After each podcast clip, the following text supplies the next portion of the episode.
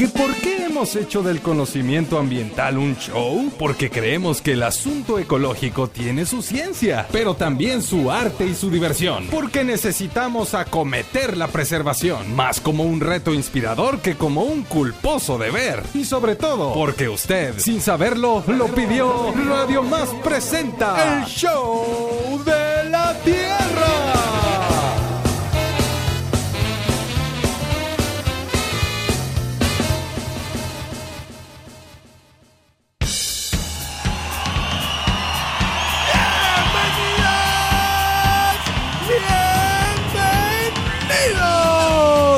Al único programa que te recuerda que la raza humana nos encanta andar haciendo ciudades y las construimos en medio de la naturaleza.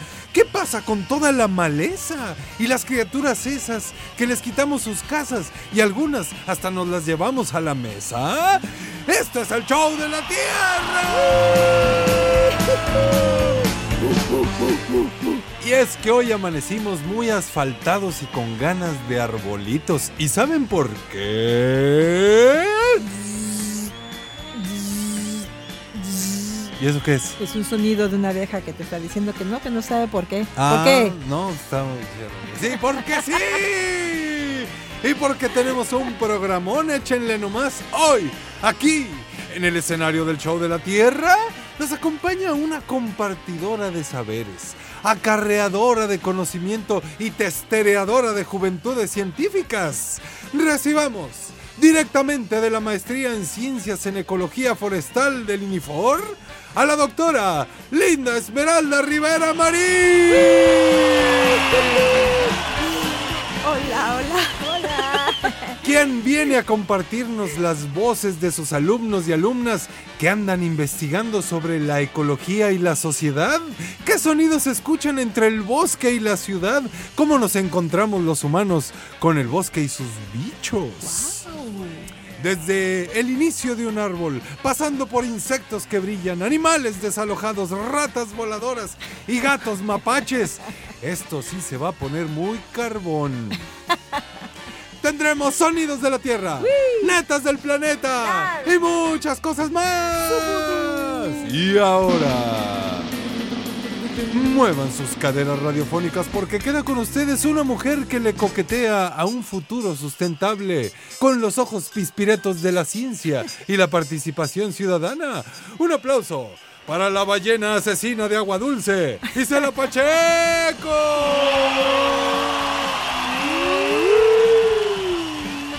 Y así, así comienza. Todo la tierra.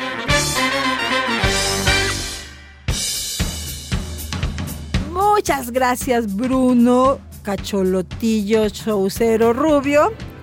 Y gracias a todo el público que nos escucha esta mañana a través de la gran señal de Radio Más, este show de la Tierra con un súper tema, como ya escuchó usted, estaremos recuperando saberes, eh, investigación y divulgación científica que evidencia la relevancia de los sonidos de las ciudades y de la naturaleza.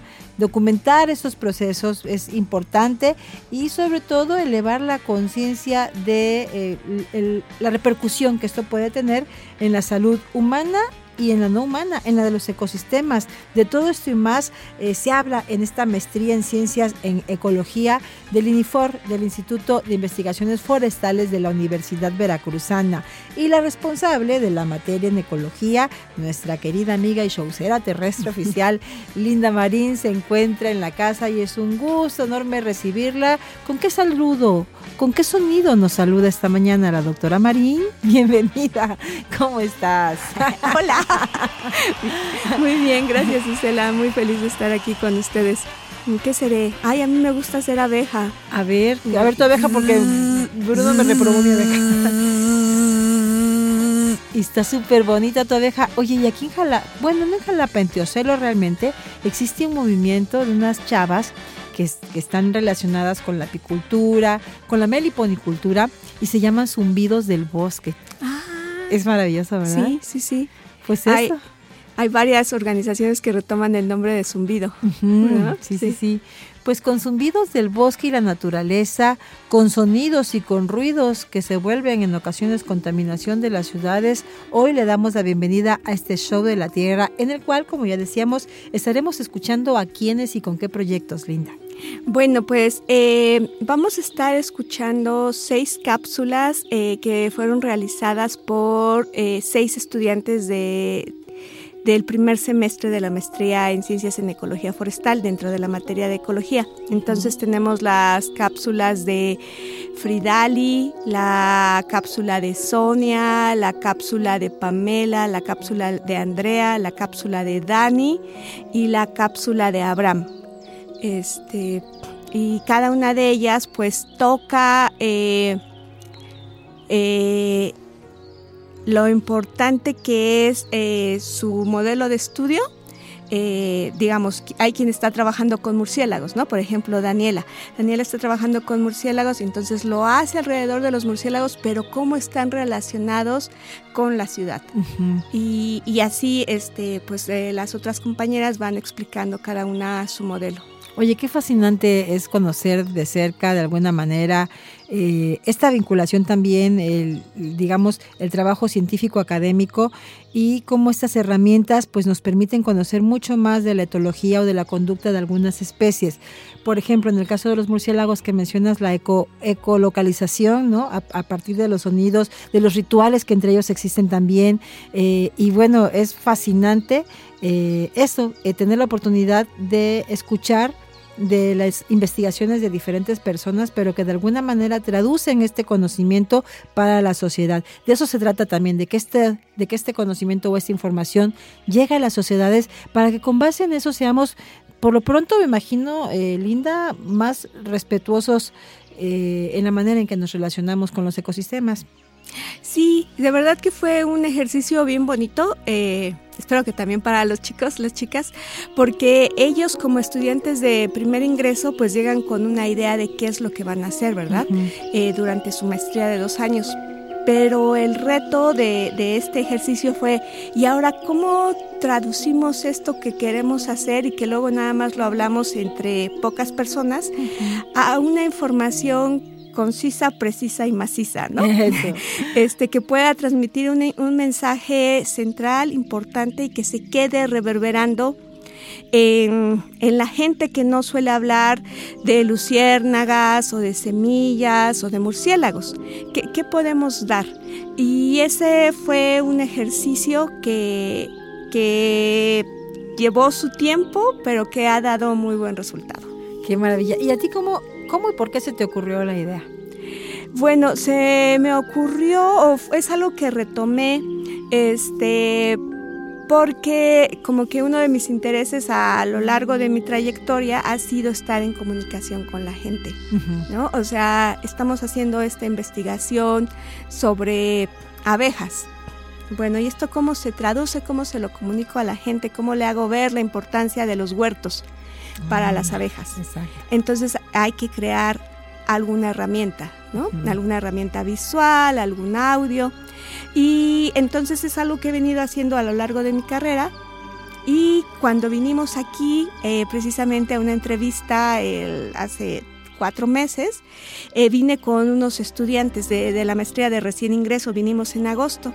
Y entonces pues ahí como que surgió también esta idea que tú nos invitaste y dijimos pues sí es como un muy buen espacio para eh, aprovechar esto que ya venimos haciendo y poder tener el espacio para vertirlo. Ay, nos encanta, Linda, que seas una académica también con toda esta sensibilidad y este compromiso con la divulgación de la ciencia. Nos encanta saber que te sientas en casa en Radio Más, porque a su vez nos permites, pues, eh, gracias a tu trabajo y el de tus colegas, contribuir y cumplir con una función y obligación que tenemos como medio público, que es eso, eh, eh, digamos, contribuir a la difusión de contenidos que nos ayuden a tomar mejores decisiones y en este caso pues desde una área tan importante como la ecología y también con asuntos tan relevantes como la conciencia de cómo nuestras acciones repercuten también en los sonidos y en los ruidos de las ciudades y también la relevancia de recuperar eh, los sonidos y el contacto con la naturaleza que a decir de algunos también puede sanar nuestros cuerpos y nuestras mentes. ¿Te ha sucedido algo en particular al respecto? Pues sí, es como, para mí, eh, cotidianamente es como bien bonito salir a caminar y poder estar en contacto con esos animales, con esas flores, y esa es una de las grandes ventajas que da Jalapa. Exacto. ¿Verdad? Tener tantos parquecitos donde podamos apreciar la vida. Ajá, claro. Y más en este lugar tan lindo, por cierto, en donde se encuentra ubicado el INIFOR, que es el Parque Laya, el Parque Ecológico Laya. Imagínense un bosque de niebla, un bosque de, eh, mesófilo de montaña, es la sede de este espacio. Y pues si usted recorre este bosque, y a decir también de algunas investigaciones científicas, eh, echarnos un zambullido de bosque nos ayuda a, mejor, a mejorar nuestro estado de ánimo, el rendimiento cognitivo, a reducir el estrés, a mejorar nuestra salud. Y si ponemos bastante atención, podemos escuchar algunas eh, especies como las semillas, que a continuación escucharemos lo que preparó una de tus alumnas. Fridali, Fridali García Islas es la, la autora de esta cápsula. Muy bien. Escuchemos qué nos dicen las semillas, haremos una pausa y regresamos con más en el show de la Tierra. Y al regreso no le cambie porque tendremos aquí en Radio Más a las luciérnagas. ¿De dónde vienen los árboles? Semillas. ¿Alguna vez te has preguntado cuál es la semilla más grande del mundo? ¿Serán las habas? ¿O tal vez la del aguacate? Tómate un segundo para pensar en las semillas que consumes día a día. Las duras semillas de la guayaba, las amargas semillas de limón e incluso las de las aceitunas. La semilla más grande del mundo es el coco. En su interior se encuentra un líquido dulce que si el coco no es consumido pasa a formar parte de una palmerita que puede tardar hasta 5 años en dar sus propios frutos y que al crecer puede llegar a vivir entre 50 y 100 años.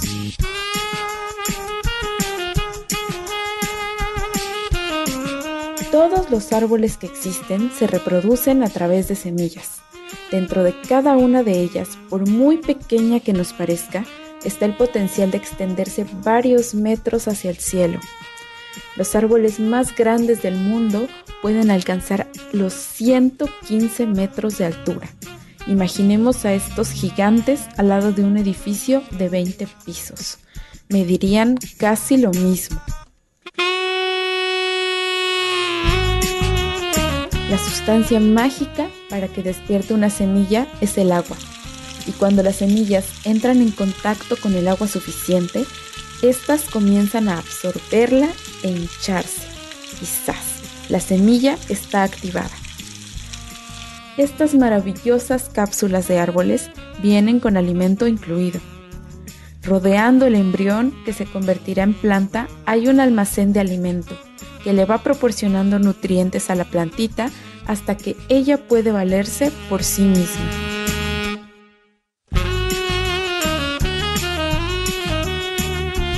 Pero la vida de un árbol cuando mide apenas unos centímetros está llena de peligros, ya que muchos animales se alimentan de plantitas tiernas.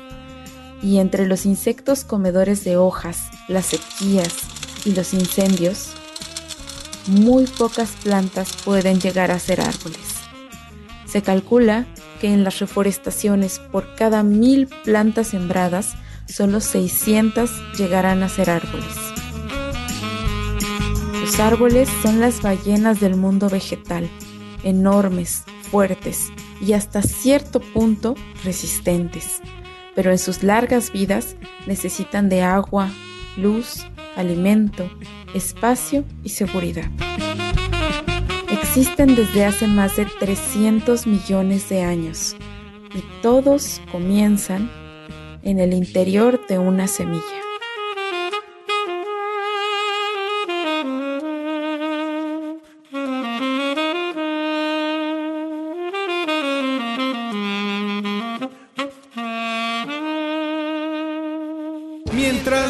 Y regresamos de un corte, no esperes ni desesperes.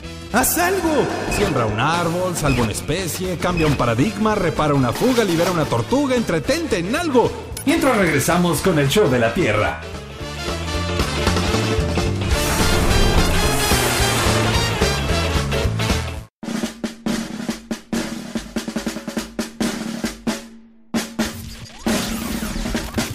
En la vida todos son ciclos. Vuelve el mar, vuelve el viento, vuelven las estaciones. Y nosotros estamos ya en el show de la Tierra. Continuamos.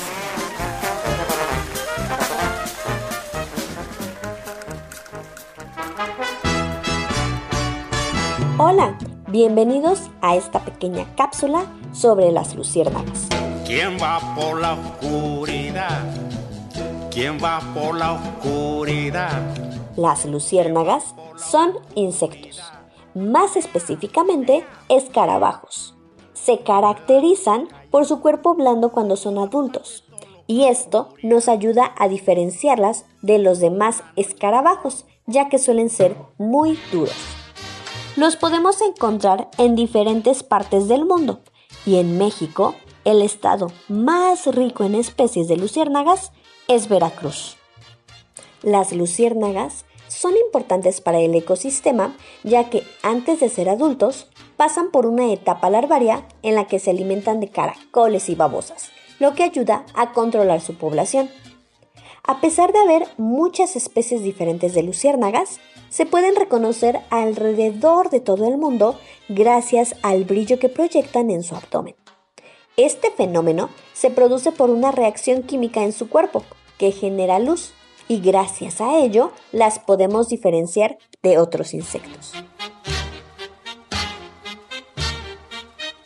Con el brillo que generan en su abdomen, pueden comunicarle a sus depredadores que no son apetitosas o que son venenosas. Y algo muy importante es que en algunas especies de luciérnagas, los machos emiten destellos de luz para atraer a las hembras. Cada especie tiene un patrón de destello único, lo que les permite reconocer a sus parejas aún en la oscuridad.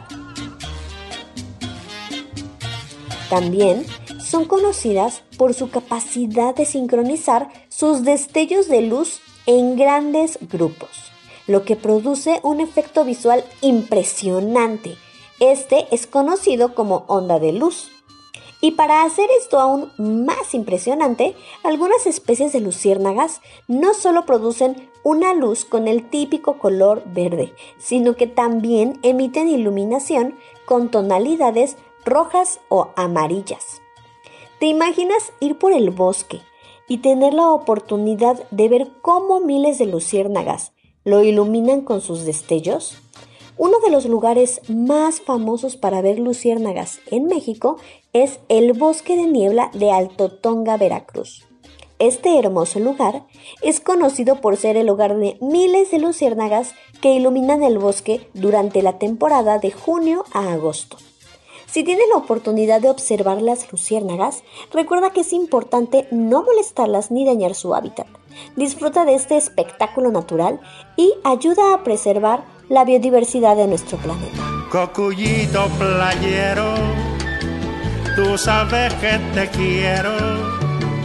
Llévame a mi casita en Veracruz, en Veracruz, en Veracruz.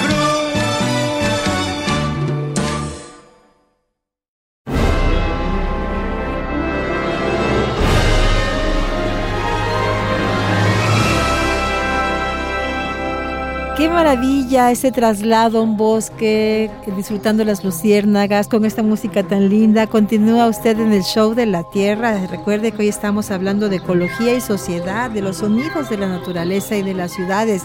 De esto y más nos comparte la doctora Linda Marín, quien es académica de la maestría en ciencias en ecología forestal del INIFOR, del Instituto, del Instituto de Investigaciones Forestales de la UB y cuéntanos, Linda, ¿qué acabamos de escuchar? Bueno, esta es una cápsula que fue hecha por Sonia Ábalos Suárez. Eh, Sonia es bióloga. Y es bien interesante, ¿verdad? Porque se dio a la tarea. Ella, este, eh, pues, eh, va a hacer un trabajo sobre percepciones de, de los parques eh, por parte, pues, de las personas que los visitan. Eh, pero dijo, ah, no, yo quiero trabajar luciérnagas. Y entonces se dio a la tarea de empezar a juntar toda esa información para, para poder transmitirnos este mundo de, de luz, ¿verdad? Es, es bien interesante esto de saber cómo se están comunicando las luciérnagas. Sí, es bellísimo y por lo pronto para mí es una noticia hoy escuchar que aquí en Veracruz, en el municipio de Alto Tonga, es un lugar en el que podemos disfrutar de este paisaje y de este tesoro natural. Yo tenía la idea, por ejemplo, o muchas veces he escuchado hablar de Tlaxcala, ¿no? De este jardín botánico también en el que incluso hacen recorridos eh, y que también he escuchado a muchos ambientalistas que hacen un llamado para no hacer un uso excesivo de estos sitios porque en ocasiones pues eso la presión humana eh, ejerce cierta repercusión en estos recintos. Pero aquí en Alto Tonga había escuchado yo Alto Tonga la conozco por las garnachas fíjese qué pena como ustedes saben ¿no es cierto. Pero hoy eh, me parece muy bonito enterarme de que las luciérnagas también forman parte de este lugar. Sí, y de que Veracruz es el estado más rico además. en términos de riqueza de especies de luciérnagas. Sí, maravilloso. Exactamente. Pues es parte de lo que seguiremos escuchando en este show de la Tierra. Hoy queríamos compartirles pues estas premisas que formarán parte a su vez también de futuras emisiones de este programa. Y ahora es momento de que escuchemos la fauna en las ciudades, el otro lado de la moneda. ¿Alguna vez has visto animalitos que no conoces cerca de tu casa? Dentro de las ciudades estamos acostumbrados a ver perritos y gatitos. Sin embargo, si ampliamos nuestra visión un poco más y con un poco de suerte, podemos observar animales de la fauna silvestre que comparten nuestros espacios, como cacomixtles, palomas, incluso ranas y serpientes. Pero si estos animales son silvestres, ¿no deberían estar viviendo en la naturaleza? Bueno, la respuesta corta es sí. No obstante, la realidad no es tan simple, ya que, aunque ellos deberían estar en sus ambientes trepando árboles y haciendo madrigueras, hemos sido nosotros, los humanos, quienes los orillamos a adentrarse en nuestras ciudades. A este fenómeno, donde los animales silvestres viven y se desarrollan en nuestro entorno urbano, se le llama sinantropía. Es importante mencionar que dentro de esta fauna sinantrópica podemos diferenciar dos grupos, los que de manera natural se distribuyen en la región, como los tlacuaches y los colibríes, y los que han sido introducidos por nosotros, que causan diversos problemas ambientales y de salud, como las palomas y las ratas. Entonces, ¿realmente qué significa que un animal sea sinantrópico? ¿Cómo es que viven en las ciudades? Pues, para que los animalitos silvestres puedan sobrevivir en estos ambientes urbanizados, se han adaptado de diversas maneras. Cada grupo de animales, cada especie, cada individuo ha ido generando distintos comportamientos de acuerdo a sus necesidades. Por ejemplo, algunas aves han desarrollado llamados más fuertes para comunicarse entre el ruido. Otros han cambiado sus dietas para alimentarse de los desperdicios humanos. Algunos, buscando refugio, se han adentrado en nuestros patios, en nuestros edificios y demás sitios que pueden o no estar abandonados. También han modificado sus patrones de sueño para salir en horas poco concurridas tratando de evitar el tráfico, aunque aún así muchos terminan siendo atropellados. Para ellos, la vida en la ciudad es un desafío constante. Ahora bien, el compartir espacios implica que vamos a tener ciertas interacciones, como observarlos en los árboles o que nos rompan las bolsas de basura. Así que tenemos que ser precavidos, ya que estos encuentros pueden llevar a enfrentamientos o transmisión de enfermedades. Sin embargo, también desempeñan un papel importante, ya que ayudan a controlar insectos que consideramos plagas y a dispersar semillas de plantas de nuestro interés. En conclusión, la vida de los animales silvestres en las ciudades es una historia de adaptación constante. Mientras que algunas especies prosperan, otras enfrentan dificultades. Y es importante preguntarnos, ¿qué puedo hacer yo al respecto? Prevengamos incidentes, démosles su espacio y de ser necesario, hablemos a las autoridades correspondientes para que los reubiquen. Hagámoslo por nuestra seguridad y la de ellos. Recordemos que somos nosotros quienes reducimos y degradamos sus espacios. Yo soy el rey del jazz el más mono rey del swing. Más alto ya no he de subir y esto me hace sufrir. Yo quiero ser hombre como yo quiero vivir, ser tan mono me va a aburrir. Amigos del Show de la Tierra, acabamos de escuchar a Andrea del Socorro eh, Vázquez Pérez eh, con esta maravillosa cápsula sobre la fauna sinantrópica. ¿verdad? Es decir, esa, esos animales que están viviendo en convivencia eh, con los humanos. Este, bien interesante porque, eh, pues, eso sí, ¿qué fauna? La pregunta es, ¿qué fauna sinantrópica queremos mantener? ¿verdad? Entonces, si pensamos en esa fauna eh, a la silvestre a la que le hemos poco a poco ido quitando terreno, pues es bien importante entonces tratar de ser pues lo más amigables con quienes nos han dado hospedaje, ¿no? este, evitar dejarles eh, venenos, eh, dejarles trampas, eh, no dejar la basura expuesta, porque eso también puede traer a la otra fauna que no queremos. Dejar de aventar cemento, ¿no? Dejar, respetar las áreas verdes de las ciudades, los árboles, en fin, y recordarle a quien nos escucha precisamente que eh, sinantropía es un término que se utiliza en la biología que tiene que ver con esta capacidad de algunas especies, tanto de flora y fauna, eh, que habitan ecosistemas urbanos y antropizados, es decir, eh, modificados por la actividad humana. Y creo que en el caso de la pandemia, eh, Linda dejó de manifiesto cómo eh, dejar de ejercer presión eh, sobre algunos lugares en las ciudades, por ejemplo, permitió que muchos animales recuperaran espacios, actividades, rituales. por ejemplo, los pajareros, la gente que monitorea aves, eran felices porque pudieron nuevamente ver otras aves o grabar diferentes cantos y sonidos. sí, y, eso nos dice que la fauna está ahí, solamente que eh, pues eh, ejercemos una presión que no los dejamos que se expresen, ¿verdad? Eh, por ejemplo, en el parque. Exacto. las aves están y pero si ven mucha gente, pues se tienden a atemorizar un poco, por decirlo así, y entonces se esconden un poco más. Entonces, dado que nosotros esperemos no volver a tener un encierro así de prolongado, eh, más bien es cómo podemos hacernos un poquito amigables con ellos, ¿verdad? Exactamente. Este, pues tal vez no haciendo ruidos muy fuertes cuando estemos en lugares que, invitan un poquito a, la relajación, ¿verdad? Sí, sí, sí y a ser respetuosos también y a comprender que cada animal, que cada especie tiene un ocupa un lugar dentro de la gran cadena y pues una mención aparte sin lugar a dudas la merecen los murciélagos. Sí, y eso es muy interesante porque eh, los murciélagos es la próxima, eh, bueno, sobre los murciélagos es la próxima cápsula que vamos a, oír. Y esta eh, cápsula es elaborada por Daniela Iraíz Hernández que es una chava eh, bióloga, estudiante de la maestría, que ya lleva un rato estudiando murciélagos. Entonces tiene cosas bien interesantes que decirnos ahora. Vamos pues con estos polinizadores maravillosos que existen en estos ecosistemas tropicales, precisamente los murciélagos.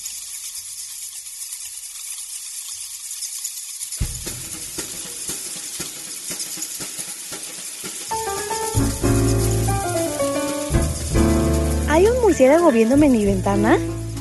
Hola, hoy les hablaré de los murciélagos que nos ven en nuestras casas. Pero, ¿en serio hay murciélagos viéndonos? Así es, en nuestras ciudades compartimos espacio con diversas especies de murciélagos, que aunque no los veamos, ahí están. Los murciélagos son mamíferos voladores nocturnos, los cuales se alimentan de muchas cosas, por ejemplo, de fruta, de peces, de sangre de otros animales o de insectos.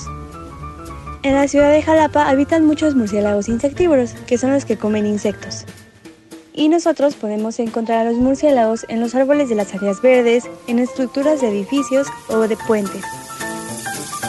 ¿Sabías que estos murciélagos se han adaptado a nuestra ciudad, al ruido que hay en ella, a la cantidad de luz y a los obstáculos como casas o edificios?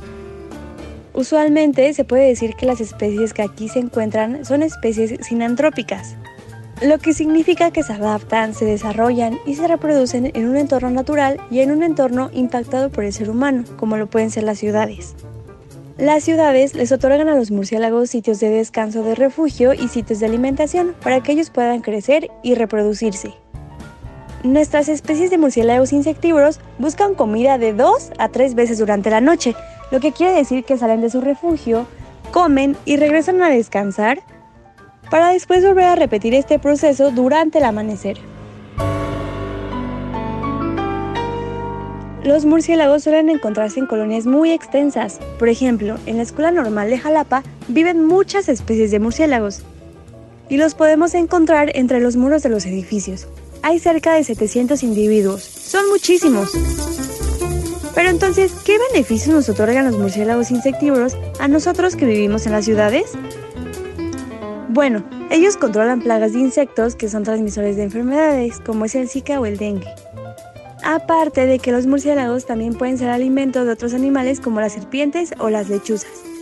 Todas las especies de murciélagos tienen un rol muy importante en el ecosistema, por lo cual te invito a cuidarlos y aprender de ellos para así poder protegerlos. Bueno, ahora sabemos que, aunque pueden ser imperceptibles para muchos, es muy probable que estén volando arriba de nuestra casa mientras se comen un mosquito.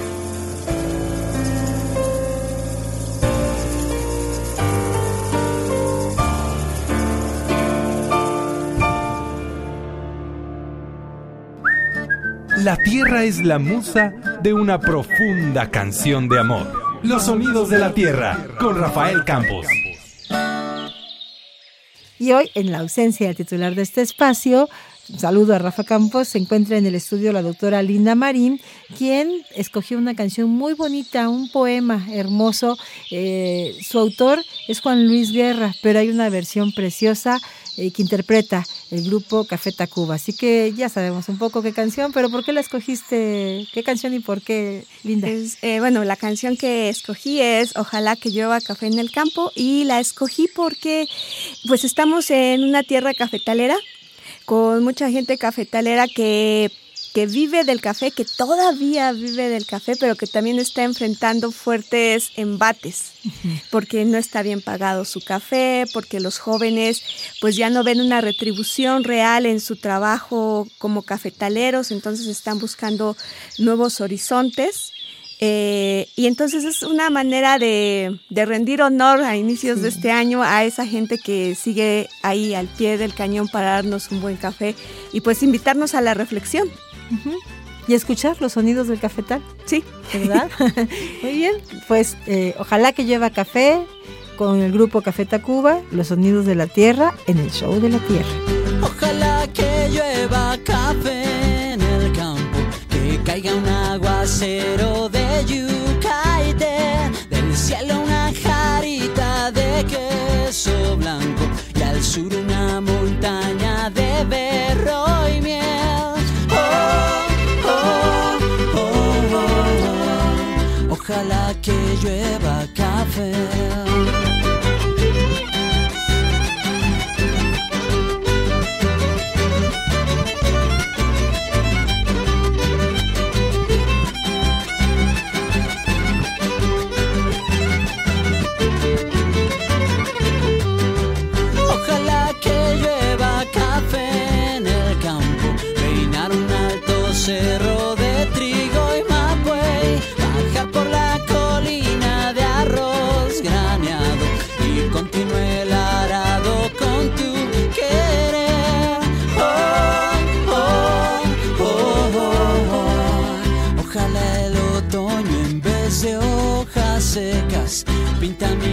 mi cosecha pitiza alegre. Siembra una llanura de patata y fresas. Ojalá que llueva café.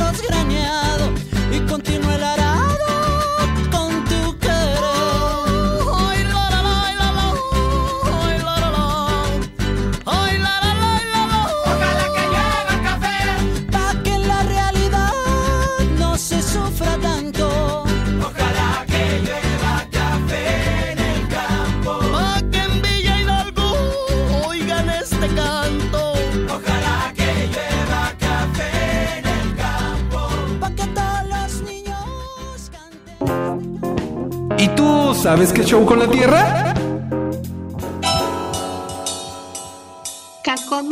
proviene del náhuatl, tlacomixtli que significa mitad gato. Es un mamífero de tamaño mediano, similar al de un gato y está emparentado con los mapaches. Lo encontramos desde el sur de Estados Unidos y gran parte del norte de México hasta Oaxaca y centro de Veracruz. Se caracteriza por tener una cola larga y anillada, con una cara delgada y sus ojos están rodeados con pelaje blanco similar a un antifaz. Son animales esbeltos con patas cortas, orejas redondas y alargadas, y con un hocico puntiagudo. Es nocturno, solitario, tímido, ágil y un excelente trepador. Se alimentan de pequeños reptiles, roedores, aves, insectos y de frutas como la tuna. En ocasiones se les ha visto robar huevos de gallina en zonas rurales. Se reproducen en primavera y las hembras dan a luz de 2 a 4 crías por camada, las cuales son cuidadas hasta los 4 meses de edad.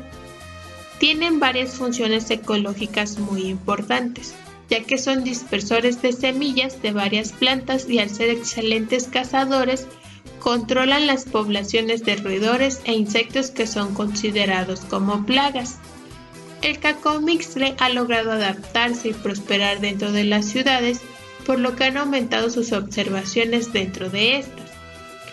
Pero a pesar de su gran adaptación, se han visto en peligro por atropellamientos, o son envenenados o cazados por otros animales.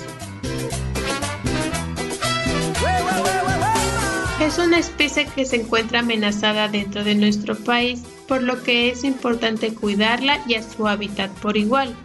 Recuerda, si llegas a observarlos cerca de tu casa o trabajo, no los lastimes.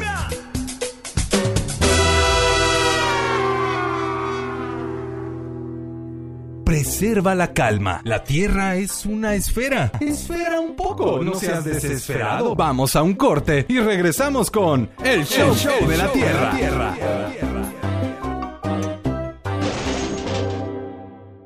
¿Quién dijo que nos habíamos extinguido? Este tiempo solo nos sirvió para evolucionar.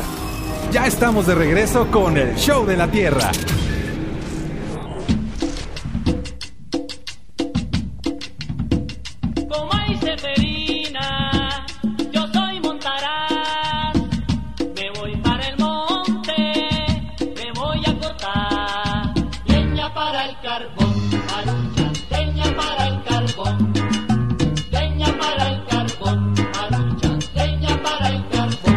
Hola, yo quiero hablarles sobre la revalorización de la ceniza de carbón vegetal, que puede sonar un poco rebuscado, pero simplemente significa volver a darle uso a la ceniza. Cuando escuchamos hablar de usos de la ceniza, a algunos no nos suena cómo podría hacerse esto, o para qué serviría si ya solamente queda todo lo quemado. Pero algunos otros estamos familiarizados o recordamos historias de nuestras abuelitas, cuando las cenizas se usaban para hacer jabón y lavar ropa, los trastes o incluso se lo echaban a las plantas. Todas estas cosas podían hacerse porque la ceniza está compuesta de minerales, los cuales están hechos de los metales del suelo, que las plantas y los árboles absorben, porque las plantas ya producen su propio alimento y solamente necesitan minerales, agua, un buen lugar para vivir y claro, sol. Pero entonces, ¿por qué carbón vegetal? Lo que sucede es que el carbón vegetal se produce en su mayoría a partir de la madera, especialmente de aquella que es muy buena para generar calor cuando es quemada, como la madera de los encinos. Resulta que el encino, al igual que todos los árboles, absorben sus minerales del suelo y estos terminan formando parte de ellos, de cada una de sus partes, como en el interior de sus hojas, de sus raíces y sobre todo de su madera. Como estos minerales son muy resistentes al calor, porque están hechos de metales, cuando la madera es convertida en carbón vegetal y luego esta se quema para generar calor, aún siguen ahí y forman la ceniza de esta madera. Debido a que esta aún tiene valor como fertilizante porque pues ya se ha llegado a utilizar antes y se ha notado que sí funciona, solo se necesitan algunos análisis para asegurarnos de que esté bien utilizarla en los cultivos que podríamos comernos, solo para asegurarnos de que no hay algo malo. Esta es justamente la pregunta en la que se basa mi investigación. ¿Podemos volver a utilizar la ceniza de carbón vegetal de los encinos para preparar fertilizantes orgánicos? Y para contestarlo, necesitamos primero saber qué es lo que contiene. Así ya podremos decirle a algunos productores que pues en vez de tirarla en un terreno baldío o en la basura, mejor se la den a los agricultores, para que podamos mostrarles a ellos algunas preparaciones de fertilizantes orgánicos, o tal vez incluso hasta ya las conocen, y de este modo volver otra vez a darle un uso a esta ceniza, lo que además les apoyaría a ellos económicamente y al medio ambiente, porque estos preparados son más baratos y menos dañinos que los fertilizantes inorgánicos que se usan normalmente. Así que ya saben, sea ceniza, basura o algún otro residuo, a lo mejor podría tener un segundo uso, y quizás no sea algo que nos esperemos, o que aunque desconozcamos ya se solía hacer desde hace mucho tiempo. Sea cual sea el caso, los que buscamos la revalorización de los residuos trataremos de sacarle el mejor provecho. Leña para el carbón, leña para el. Leña para el carbón, para el carbón. Ay, qué buena cápsula. Muchas felicidades. A partir de ahora comprendo mucho mejor otros temas de manera específica, en este caso el carbón vegetal. ¿A quién escuchamos, querida Linda Eh, Marín? Sí, esta fue hecha por Abraham eh, Méndez Alvarado, es ingeniero ambiental de la UV y ahora está en la maestría. Y pues nos da este maravilloso mensaje, ¿no? De reutilizar eh, la ceniza. O sea, Exacto. finalmente todo este análisis que va a hacer es pues para poder formas de utilizar este residuo tan común en, en Veracruz y en muchas otras partes del país. Exacto. Y previo a la pausa escuchamos a su majestad el cacomixle, el cacomixle rosa. Oye, a mí es uno de los animales que más me encanta y me fascina saber también que tus es- estudiantes estén haciendo este trabajo, esta investigación, que espero le escuchen muchas personas para que eh, seamos mucho más respetuosos. Una, dejemos de invadir espacios que eran sus hábitats naturales. Y otra también, si por ahí nos encontramos alguno, pues lo respetemos. Son inofensivos, tienen una función que desempeñar, además de que están bien bonitos los cacomixles, ¿no crees? Sí, sí, pues la reina de los cacomixtles es Nadia Pamela Monge Pensado. Saludos. Es, es una bióloga, también estudiante de la maestría, que hizo esta cápsula bien informativa y este y pues con toda la intención de que conozcamos más a nuestra fauna, ¿no? Está allí, entonces, ¿qué hace? Eh, ¿Qué beneficios nos otorga? ¿Y cómo podemos eh, protegerla de alguna Sí. forma? Muchas de estas especies se encuentran en riesgo.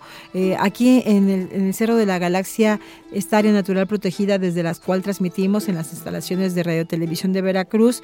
En algunas ocasiones hemos tenido la oportunidad de ver a este siete rayas, al cacomixle, pero siempre lo mismo, hacemos un llamado para que las comunidades cercanas que habitan este, este lugar pues sean respetuosas porque eso, algunos de esos animales se encuentran en riesgo y bueno, por lo pronto hoy celebramos muchísimo, Linda, este trabajo científico académico que promueves con tus estudiantes porque pues de alguna manera son sus eh, investigaciones eh, en este posgrado, en esta maestría eh, en ciencias en ecología forestal, pero también tiene que ver con apuestas de vida y percepciones socioambientales.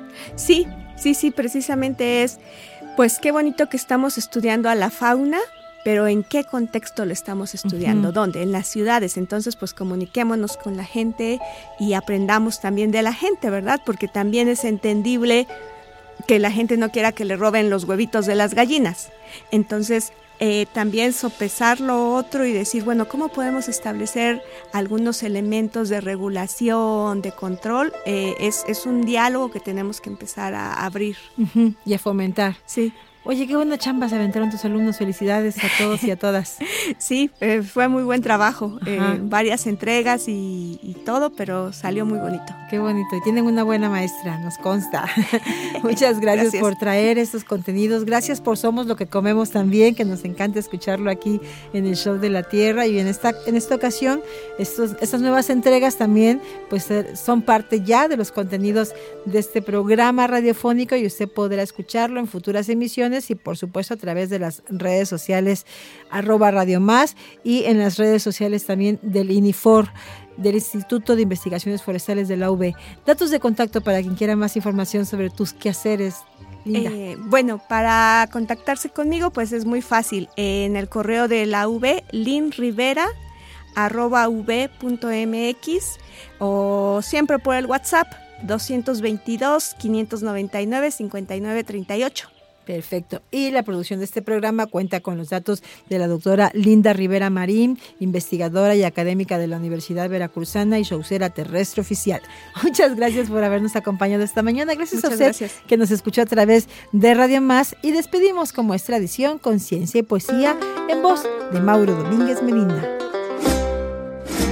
Después de escuchar atento, me llevo en los parietales los músculos decimales fuertes de conocimiento, con un agradecimiento a la biología y su rama. Me adaptaré al panorama ya que esta edición se cierra a oír el show de la Tierra hasta el siguiente programa. Nos vamos, Bruno Cocullito de Montaña Rubio.